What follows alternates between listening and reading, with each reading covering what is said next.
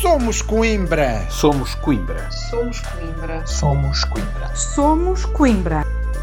O boletim informativo do movimento que quer realmente desenvolver Coimbra. Viva! Sejam bem-vindos ao podcast do movimento Somos Coimbra. Esta semana começamos com a Ecovia, que o Somos Coimbra considera um serviço importante e a ser promovido para resolver alguns problemas graves de acessibilidade e de mobilidade, como é o caso do acesso ao estacionamento ao Polo 1 e UC-IPO. Contudo, e sem surpresa, não tem atingido o nível de procura desejado por deficiências de base do sistema, como seja a localização dos parques e, sobretudo, a falta de controlo e de fiscalização do estacionamento nos locais de destino. Na última reunião de Câmara foi discutida a proposta de criação do bilhete duas deslocações acompanhante e a homologação da venda dos bilhetes deste sistema no parque de estacionamento do Parque Verde do Mondego. O Somos Coimbra nada tem a obstar no que respeita à metodologia proposta para o acesso ao Parque Verde do Mondego, sendo essencial generalizar o seu acesso a todas as modalidades. Já no que respeita ao bilhete para acompanhante, concordando com o princípio de base, a proposta apresentada é incompleta. Os acompanhantes devem usufruir de todos os benefícios atribuídos ao condutor a valores preferencialmente mais reduzidos.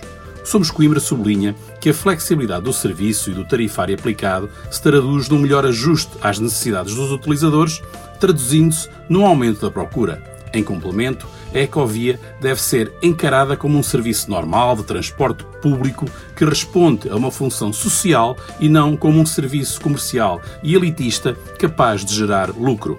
Em suma, o sistema Ecovia poderia ser aberto a todos os utilizadores do sistema do SMTUC mantendo-se assim o princípio do custo zero para o estacionamento.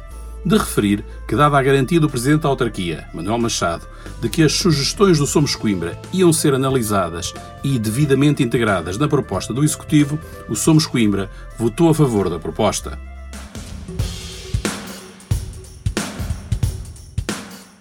Também na última reunião de Câmara foram discutidas as políticas fiscais da autarquia. A propósito, os vereadores do Somos Coimbra e do PSD apresentaram um conjunto de propostas alternativas. Relativamente à derrama, os vereadores das duas forças da oposição propuseram a redução da derrama para 1%. A proposta apresentada visa promover o desenvolvimento económico como alavanca à criação de emprego e fixação de pessoas no Conselho de Coimbra. E tratar-se de um estímulo à criação e à fixação de novas empresas e, por inerência, à dinamização do setor empresarial. No que toca ao IMI, os vereadores do Somos Coimbra e do PSD também sugeriram a sua redução, de forma a apoiar as famílias com um ou mais filhos, contribuindo para a inversão das tendências consolidadas de redução do índice de natalidade e apoiar a fixação de famílias jovens no Conselho de Coimbra através da aquisição de habitação própria e permanente.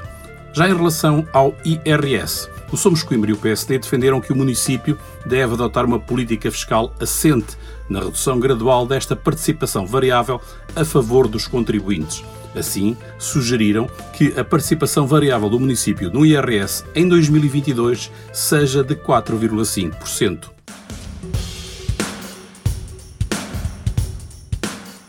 Passamos agora para um artigo publicado no Jornal Público, que dedicou uma página inteira a um artigo de opinião sobre a alta velocidade ferroviária, assinado por Álvaro Seco e Ana Bastos, ambos especialistas em transportes e professores da Universidade de Coimbra. Nesse artigo, pode ler-se que, de facto, por ficar fora das áreas de influência das áreas metropolitanas de Lisboa e Porto, Coimbra poderá vir a beneficiar marcadamente deste serviço, mas tal objetivo só será atingido se Coimbra assegurar uma localização central e verdadeiramente multimodal para a sua estação, já que a competitividade e atratividade do serviço dependerá decisivamente da sua acessibilidade e capacidade de coordenação com os outros modos e serviços de transportes regionais, municipais e urbanos, particularmente os mais sustentáveis. Assim, o futuro interface modal de Coimbra deverá integrar não só a alta velocidade, mas também as funções atualmente servidas pela estação de Coimbra B, bem como o serviço expresso interurbano rodoviário.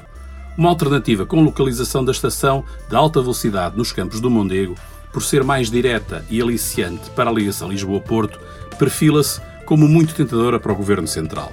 Contudo, Por razões ambientais, esta estação exigiria a construção de uma estrutura pesada em altura, pelo que, comparativamente à solução em túnel que serve em Coimbra, pode nem se revelar financeiramente mais vantajosa. A agravar, por ser totalmente excêntrica relativamente ao centro da gravidade da procura potencial em Coimbra e apresentar limitações sérias de acesso que não seja a baseada no automóvel, não garante atributos minimamente comparáveis, sendo insanavelmente conflituante com toda a lógica de mobilidade intermodal. É, assim, vital assegurar a solução que mais convém à cidade e à região centro, face às escalas populacionais e de mobilidade de Coimbra e da região, qualquer solução que não permita concentrar e coordenar num único e adequado local todos os modos e serviços de transportes urbanos e regionais, ou que não garanta um verdadeiro salto qualitativo na rapidez e frequência das ligações a Lisboa e ao Porto, representará mais um esbanjamento dos parcos dinheiros nacionais e deverá ser rejeitada.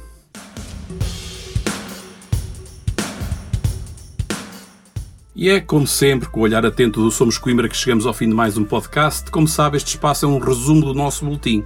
Se quiser receber a nossa informação semanal, basta enviar uma mensagem com os contactos que pretende adicionar à lista de distribuição para somoscoimbra.gmail.com.